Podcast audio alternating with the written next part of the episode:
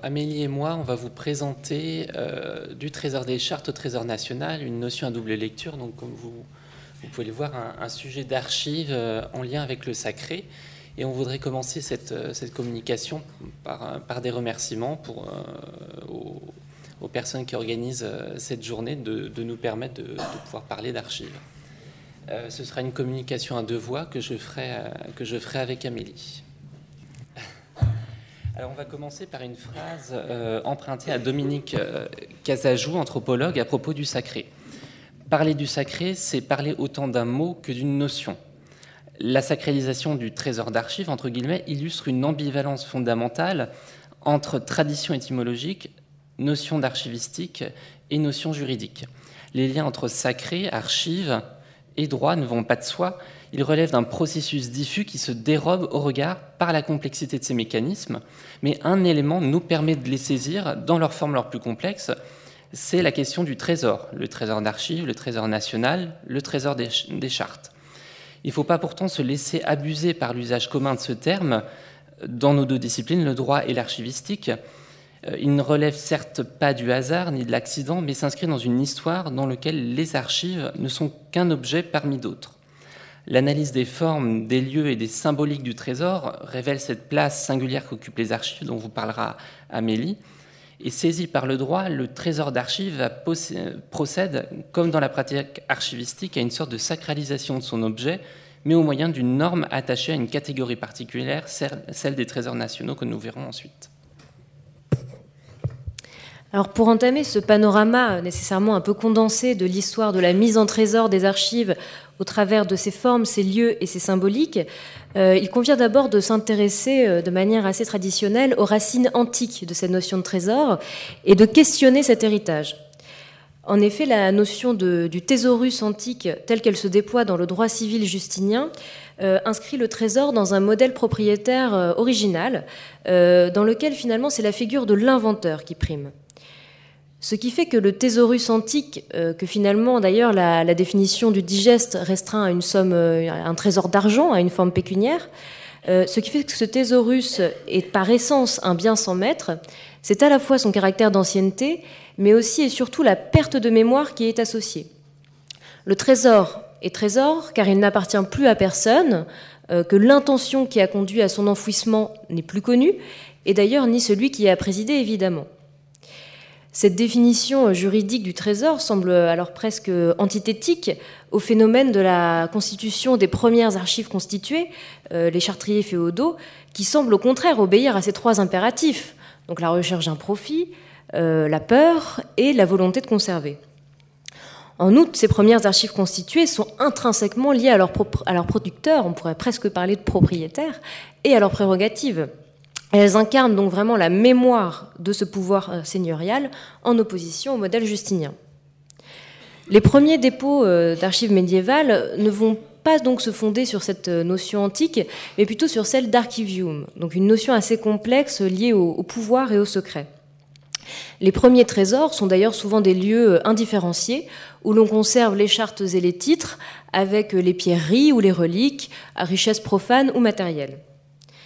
L'insertion des archives dans les trésors d'église, qui devient euh, un modèle assez répandu, euh, n'empêche pas néanmoins la conservation d'une forme d'individualité donc euh, de ces trésors d'archives, qui sont souvent conservés à part dans un coffre et confiés à des gardes des chartes de manière isolée. Le cas le plus exemplaire est certainement le, mieux étudié de cette collusion entre trésors d'église et trésors d'archives est bien sûr le chartrier des rois de France. Euh, dont la localisation est attestée dans la Sainte-Chapelle, dans le trésor de la Sainte-Chapelle, pardon, dès 1272. Euh, il devient véritablement trésor des chartes euh, quand il est installé dans la chambre supérieure du trésor de la Sainte-Chapelle, comme vous pouvez le voir sur ce plan, à partir de 1318. Le cas du trésor des chartes des rois de France, alors, du coup, est très révélateur d'une forme de sacralité par contamination. La proximité de la Sainte-Chapelle par la proximité de la Sainte-Chapelle, pardon, la mise en trésor devient signifiante en ce qu'elle devient un discours sur le pouvoir lui-même. Alors, euh, si la sanctuarisation donc des, archives médiévales est un phénomène assez incontestable, euh, la question de leur sacralité reste toutefois posée. Déjà, il faut noter que le modèle du trésor des chartes des rois de France est loin d'être euh, universel parmi les pratiques archivistiques des grands. On peut citer à l'appui deux autres exemples aussi très connus, par exemple le trésor des chartes des ducs de Bretagne, qui est lui installé dans une tour euh, du château du Cal, dans la thésaurierie de la Tour Neuve, euh, donc à côté de leur richesse matérielle, sans aucune proximité cette fois au spirituel. Euh, un autre cas, plus limite, celui du trésor des chartes des ducs de Bourgogne, qui est installé après 1365 dans une ancienne chapelle à Dijon,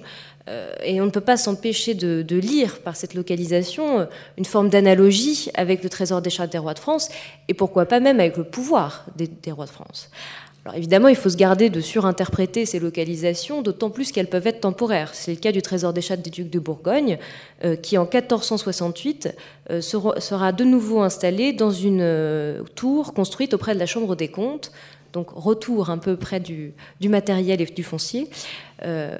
cette fois. Cependant, il y a toujours un lien euh, très fort qui existe euh, avec la chapelle ducale, du fait par la personnalité des gardes des chartes, qui sont très très fréquemment des doyens de la chapelle. Donc ces deux exemples, parmi même trois exemples avec le trésor des chartes des rois de France, qui sont pris parmi tant d'autres, illustrent vraiment la diversité des situations des trésors d'archives et surtout les multiples formes de porosité qui existe entre les dimensions profanes et sacrées du pouvoir médiéval et partant donc des archives.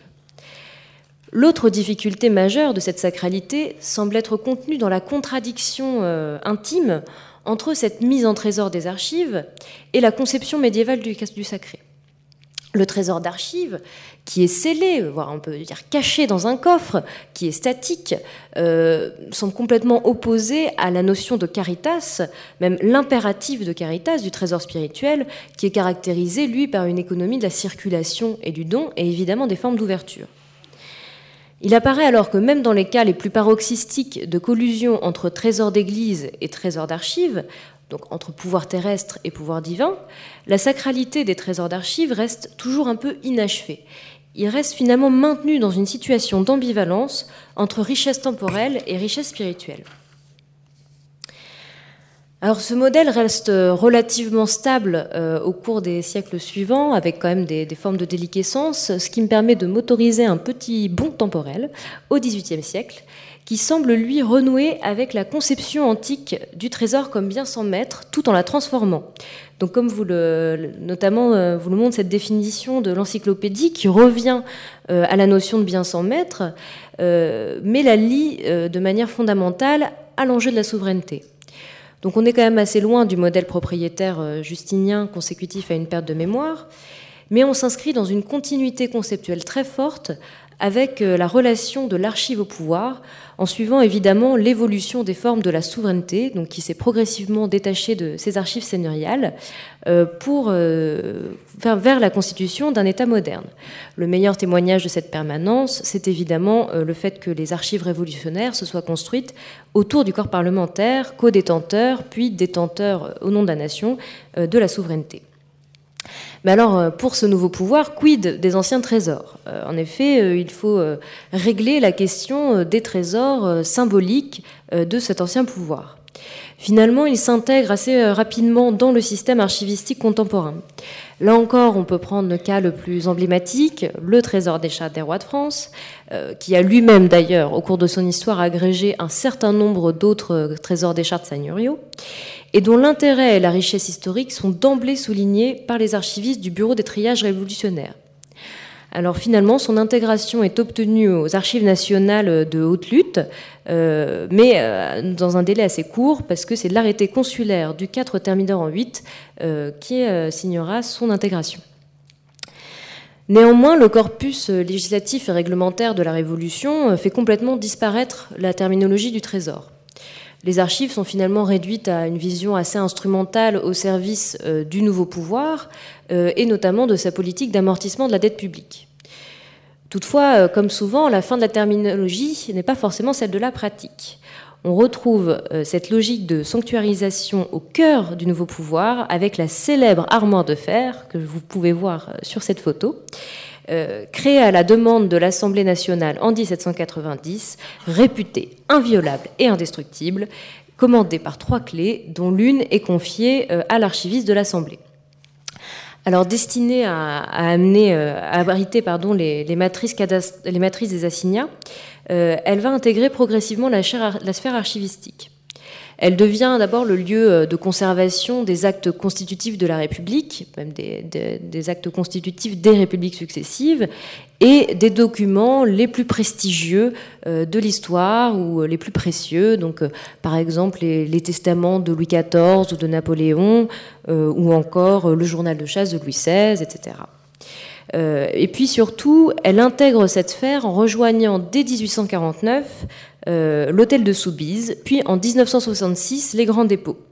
où de manière euh, très significative, elle est placée au centre de la salle du Trésor des Chartes, dans l'axe même du méridien de Paris. Donc bon, difficile quand même de faire, euh, de faire plus symbolique.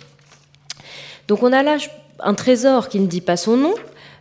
qui réinvestit l'ambivalence médiévale entre le contenant et le contenu, et qui présente une même logique de réification du sacré souverain, qui isole et protège en particulier des reliques laïques ou historiques. Mais cette euh, logique d'ultra-sanctuarisation, de ce coffre-fort à l'intérieur d'un coffre-fort que sont les grands dépôts, euh, a des conséquences pour les archives et c'est un petit peu, enfin pour le reste des archives, et c'est cette question qui va un peu agiter les archivistes au XIXe siècle. Alors, euh, notamment, c'est comme c'est cette publication assez incroyable de la Direction générale des archives nationales en 1872, donc qui présente le musée des archives nationales, sa genèse, les motivations du projet et bien sûr euh, les documents qui y sont exposés, euh, qui témoignent véritablement d'un sentiment de perte d'exceptionnalité. On nous dit que les archives ont perdu euh, leur caractère spécial, les archives nationales, pardon, et ont fini par former de véritables archives de l'État, donc comme si c'était quelque part un peu décevant. Euh, cette publication nous révèle vraiment l'apparition d'une nouvelle logique du trésor, cette fois une logique patrimoniale. Le musée apparaît presque comme une nouvelle Sainte-Chapelle, dont la proximité permet de valoriser les archives, de montrer l'intérêt qui y est attaché. Euh, on voit alors se dessiner finalement une nouvelle acception du trésor, ce qui est tenu comme particulièrement beau, noble, précieux, ce qui a une plus grande valeur historique. Et cette logique de sacré patrimonial, qui répond finalement à un besoin de monumentalisation des archives euh, assez, euh, assez précoce. Euh, ce sacré patrimonial fait naître des pratiques professionnelles, donc qui distinguent des trésors dans les fonds d'archives et qui excèdent bien sûr le cadre seul des archives nationales. Donc euh, ça mériterait une étude évidemment beaucoup plus approfondie euh, à la manière de, celle qu'a fait euh, Yael Kreplak, mais on peut s'exercer juste un petit exercice statistique très révélateur. Sur les 96 sites internet de services d'archives départementales métropolitains, 43 utilisent le terme de trésor, donc ce qui représente 45%. Et 15% des sites, eux, ont développé euh, ou présentent des onglets ou des expositions virtuelles dédiées euh, qui s'appellent euh, Trésors d'archives, Nos trésors, Galeries de trésors, etc. Donc, ce qui montre que cette terminologie est extrêmement présente dans les institutions d'archives. Euh, c'est le cas aussi de la mission Centenaire, qui euh, met en avant des trésors d'archives, ou même plus près de nous, et peut-être pour euh, sortir un peu du cadre trop strict des services d'archives, dans cette maison, le cycle Trésor du patrimoine écrit, un cycle de conférences formidables qui malheureusement s'est arrêté, toutes les bonnes choses ont une fin. ce cycle donc, qui, dans lequel des, des services d'archives venaient présenter leurs trésors les plus beaux. Alors, du coup, euh, cette affirmation du sens euh, du trésor d'archives au sens patrimonial, euh, qui réinvestit en partie les formes de sanctuarisation anciennes et modernes, peut être fait ressortir plusieurs axes de tension. Le premier peut être une relation contenant et contenu, avec cette fois même parfois une réciprocité de la charge symbolique. Donc on pense évidemment au lieu de mémoire, euh, mais aussi, pourquoi pas, euh, à certains cas, bon, assez rares encore, euh, d'attention au conditionnement d'origine, où finalement le conditionnement d'origine a presque autant de valeur que l'archive elle-même. Un deuxième axe de tension serait cette logique de l'unicité qui sort, qui extrait de la masse des archives, que ce soit un document unique, un lieu ou une armoire, un coffre. Et enfin, une protection spécifique qui tend au cérémonial, dans une tension entre la volonté de cacher et de montrer.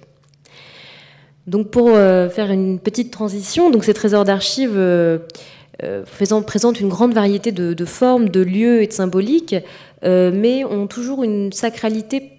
assez inachevée, en qui est toujours infusée de l'extérieur et dont on peine toujours à, qu'on peine toujours à affirmer. Et donc peut-être qu'on va pouvoir trouver dans la juridicisation de la terminologie de trésor. Merci Amélie. Donc on va passer au trésor d'archives saisi par le droit. Alors l'approche réflexive du trésor d'archives à travers la part du sacré dans les archives et le rôle des archives dans la manifestation du sacré peut être cernée en droit par la catégorisation et plus précisément celle euh, du trésor national euh, définie aux articles L111-1 et suivants du Code du patrimoine. Les trésors nationaux, en attachant à des catégories de biens culturels parmi lesquels les archives, des règles de protection tendant à les maintenir sur le territoire national procède à une forme de sacralisation normative que je verrai dans une première partie. Mais c'est l'entrée de documents dans les sous-catégories listées dans cet article, à savoir celle des archives publiques et des archives privées classées, qui, par un processus de qualification, va sacraliser la valeur des documents d'archives en leur conférant un statut particulier dans le champ des biens culturels, ce que je, euh, détaillerai en seconde partie. Concernant l'introduction de la notion de trésor national en droit français, si la notion de trésor national est récente, euh, la terminologie, elle, est en réalité bien plus ancienne, comme on l'a vu avec, euh, avec Amélie. Elle se rattache à la fois au modèle propriétaire du droit civil et à une tradition étymologique remontant au Moyen Âge. L'emploi de ce terme dans la loi de 1992 cache un processus diffus de sacralisation au moyen de règles de protection d'une catégorie de biens dont l'objet est toutefois différent au fondement de la notion de trésor national se pose la question de l'exportation des biens culturels. Une première loi de 1920, rapidement abrogée, va tenter d'imposer un contrôle dont étaient exclues pourtant les, archives. Une seconde loi en 1941 euh, n'en prévoyait pas plus l'application aux archives, et c'est finalement avec la loi de 79 que ce contrôle euh, leur est étendu. Mais il présentait en réalité un, assez faible intérêt puisque les archives privées classées pouvaient être exportées sous réserve du droit de reproduction de l'État, doublé d'une possibilité de rétention étendue aux archives privées non classées. Et c'est finalement avec la loi du 31 décembre 1992 sur les trésors nationaux euh, que, sera corrigée en fait toutes ces omissions qui avaient pour conséquence notamment la vente euh, de papiers assez importants pour l'histoire de France, comme par exemple les archives Lafayette, qui avaient été vendues euh, par la famille Fabius en 1962-63 à l'université de Cornell dans l'État de New York. Et cette loi va introduire en droit français la notion de trésor national qui est tirée de l'article 36 du TFUE et dont la définition a été laissée à la discrétion des États membres. Et la France, en fait, va procéder à une définition énumérative des trésors nationaux en visant notamment les documents classés archives historiques au titre de la loi de 79 et les archives publiques. Alors, en définitive, la loi de 92 permettait à l'État de soumettre ces documents à un corps de règles attaché à la catégorie des trésors nationaux, fondant une interdiction de sortie du territoire sur leur valeur historique ou artistique. Et j'en viens maintenant au lien avec la sacralisation. Alors c'est un fait bien connu, depuis le XIXe siècle et la Déclaration des droits de l'homme et du citoyen, la propriété revêt un caractère quasi sacré, euh, même sacré dans la lettre du texte, et euh, également sacré dans les nombreuses dispositions qui viennent protéger la propriété. Et dans ce contexte, l'introduction de la notion de trésor national en droit français euh, appelle deux, deux, constats. Tout d'abord, en attribuant à la catégorie des trésors nationaux des règles de protection, le législateur procède, comme dans le modèle propriétaire civiliste, à une sorte de sacralisation de son objet au moyen d'un outil normatif dont le titulaire n'est plus le particulier, mais l'État. Ensuite, en empruntant au sein même de ce modèle propriétaire civiliste la terminologie, d'une catégorie spéciale de biens, les trésors de l'article 716 du Code civil, il ne, reprend pas les règles qui tranchent une question de propriété, mais la nature de l'objet dont elles sont le sujet à travers sa tradition étymologique. Il faut donc voir dans le TIFE puis la loi de 92 sur les trésors nationaux une sorte de construction logique dans laquelle il faut distinguer ces deux éléments. Et cette démarche révèle dès lors que l'emploi par le législateur du terme de trésor n'est pas anodin pour une catégorie particulière de biens qui va en fait cacher un processus diffus de sacralisation au moyen de règles de protection mais dont le sujet est, est différent du modèle civiliste. Ce n'est pas la propriété du bien qui est visée, mais sa valeur culturelle fondée sur un intérêt national d'histoire ou d'art. En définitive, le phénomène contemporain de sacralisation des archives n'est pas fondé sur leur propriété, mais sur leur valeur, et cette dernière agit comme un critère de rattachement à une catégorie dont les règles de protection sont en partie génératrices de ce processus, sur le modèle de la propriété privée, couplé à celui résultant des pratiques archivistiques. Alors il faut pourtant ne pas se laisser abuser par la sacralisation normative qui s'explique, n'explique pas, à elle seule ce qu'il y a de sacré dans les archives. Elle occulte en réalité une autre forme de sacralisation intrinsèquement liée à elle et qui la précède, c'est une, une, sorte de sacralisation catégorielle. Et cette dernière utilise le critère de valeur pour cerner ce qu'il y a de sacré dans les archives et ainsi procéder à une catégorisation sur laquelle va s'appuyer le législateur pour la sanctuariser.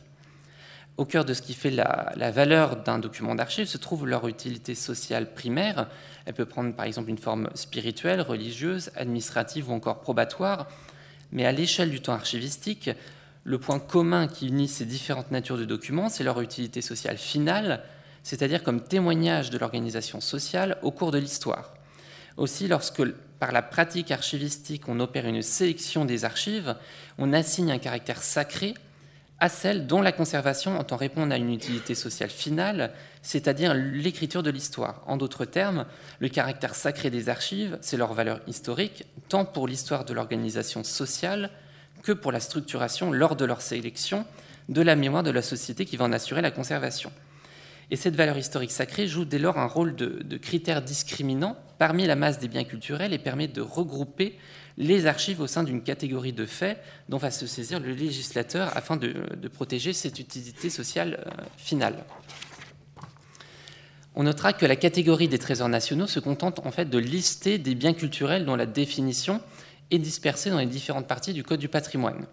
Euh, par ce procédé, elle ne fait que viser des catégories particulières de biens culturels, parmi lesquelles les archives publiques et les archives privées classées, et de fait la qualification d'archives comme trésors nationaux se, fondent en fait de manière indirecte sur les valeurs euh, de ces sous-catégories. Et ce processus, processus, fondé sur la valeur permet de révéler la part de sacré dans les archives au moyen d'une catégorie, catégorie supérieure, les trésors nationaux, qui la sanctuarise par un dispositif de protection qui tend à les maintenir sur le territoire national. En définitive, la notion de trésor national appliquée aux archives et au prisme de différents phénomènes elle peut, se résumer en une sacralisation normative par l'assignation de règles de protection qui sanctuarisent une valeur identifiée comme sacrée par la pratique archivistique et catégorisée par le droit à ce titre. Donc pour, euh, pour conclure, euh, donc on a donc une sacralité euh, un peu inachevée qui semble hésiter entre euh, la catégorie universelle du trésor national, donc les archives sont trésor national dès leur création et quel que soit leur cycle de vie, euh, et euh, la tentation d'extraire, d'isoler des archives dans une espèce de tension entre le montrer et le cacher, entre ce qu'on exhibe et ce que l'on réserve. Et parmi ce que l'on réserve, il faut aussi compter avec les sacralités connexes qui sont touchées par les archives, notamment la sacralité de la vie privée. Euh, qui agit à la fois comme contenu et qui a d'ailleurs fait aussi d'objet d'une sanctuarisation normative particulière, et même comme membre de, mise en trésor. Donc là, ce n'est pas vraiment notre sujet, mais euh, euh, il y a aussi toute une sacralité de l'intime qu'il faudrait interroger en nos trésors et la valeur qu'on leur donne. En tout cas, dans le champ des archives publiques et des biens classés historiques qui nous concernent euh, aujourd'hui, euh, ce caractère sacré semble euh, quand même procéder de deux mécanismes interdépendants et donc relever d'une spécificité, d'une dynamique bien spécifique parmi les biens culturels et patrimoniaux, dans lequel finalement la norme vient sanctuariser ce que la pratique archivistique a consacré. il ne me reste qu'à vous remercier pour votre attention.